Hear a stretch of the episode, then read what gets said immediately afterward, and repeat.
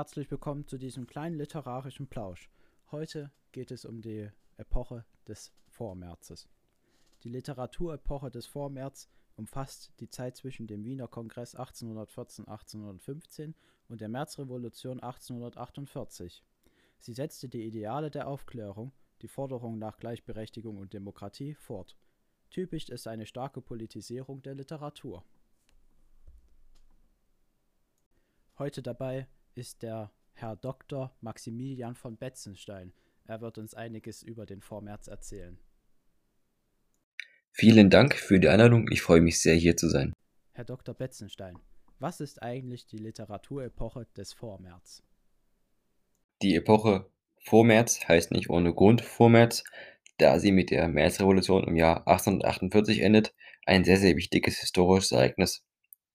Alles hat angefangen mit dem Wiener Kongress 1814, 1815, auf dem beschlossen wurde, dass die Revolution der Franzosen zerstört wurde und das alte absolutistische System wiederhergestellt wurde. Darauf folgten die Karlsbader Beschlüsse 1819, welche aber zur Einschränkung der Pressefreiheit und zur Überwachung von Universitäten und anderen Sachen führte. Und die Menschen haben sich dann begonnen zu wehren.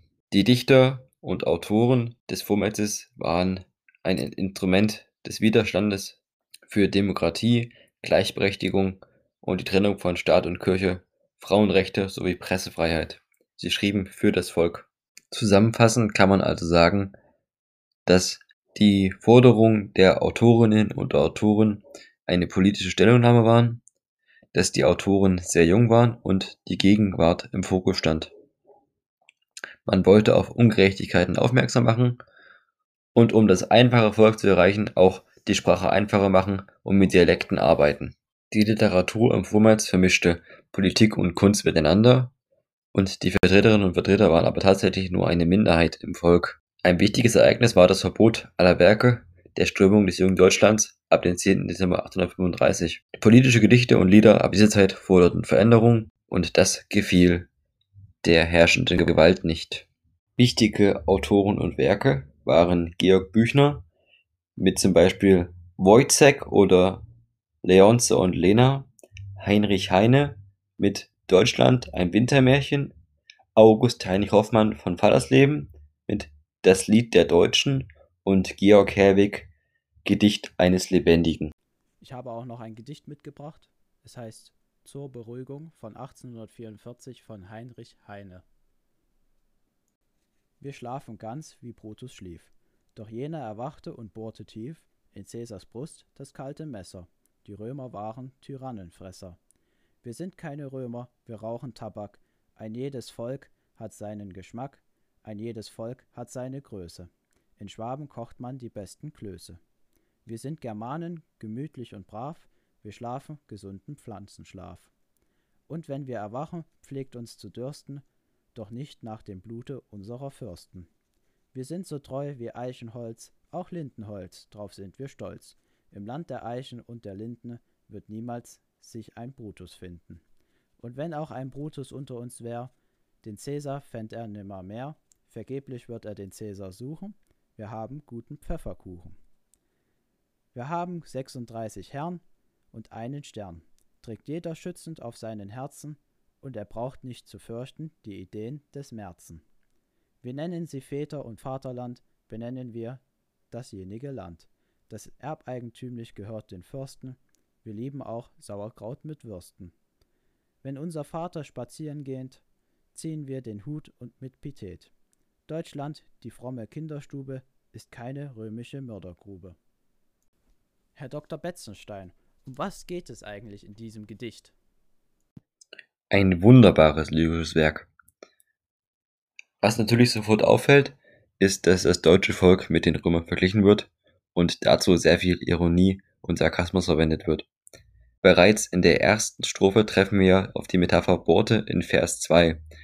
Diese steht für das Erdolchen und soll verdeutlichen, mit welchem Elan und welcher Sicherheit Brutus handelte. Nachfolgend wird das römische Volk als Tyrannenfresser metaphorisiert und das soll zeigen, dass sie vor nichts zurückschrecken, auch nicht vor Mord an ihrem Herrscher.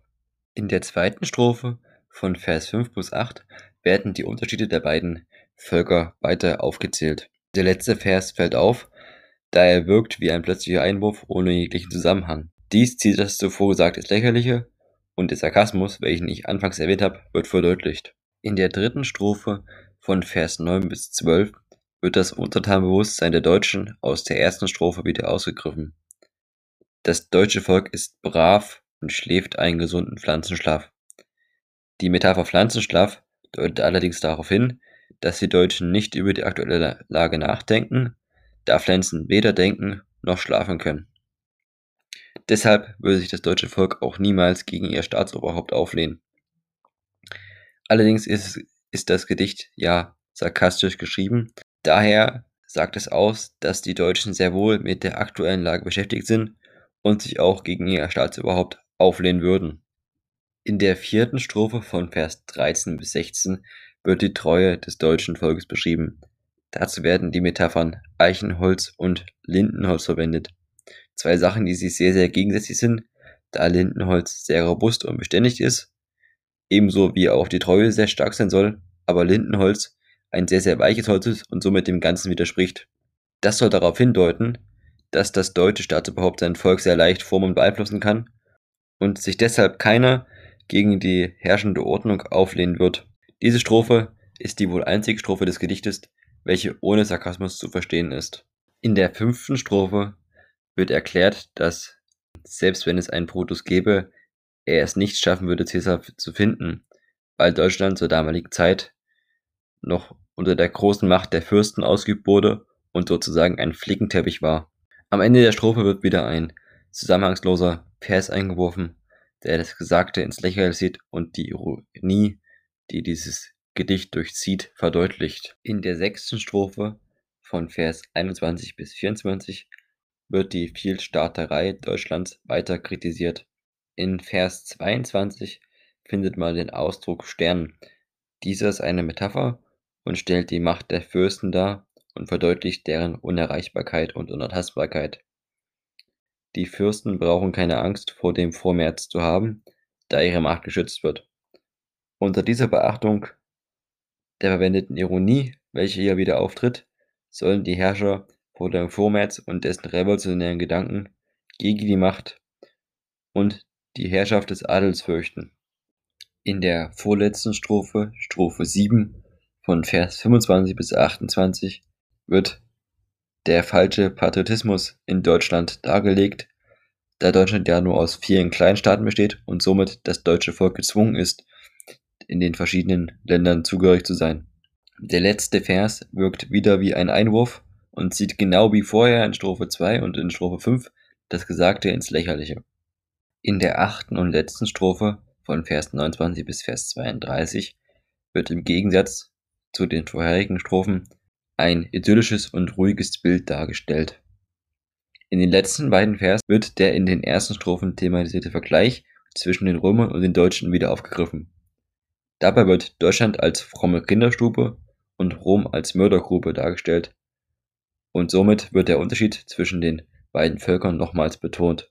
Außerdem ist die ganze Strophe natürlich wieder sehr sarkastisch und ruft schon fast zur Revolution auf.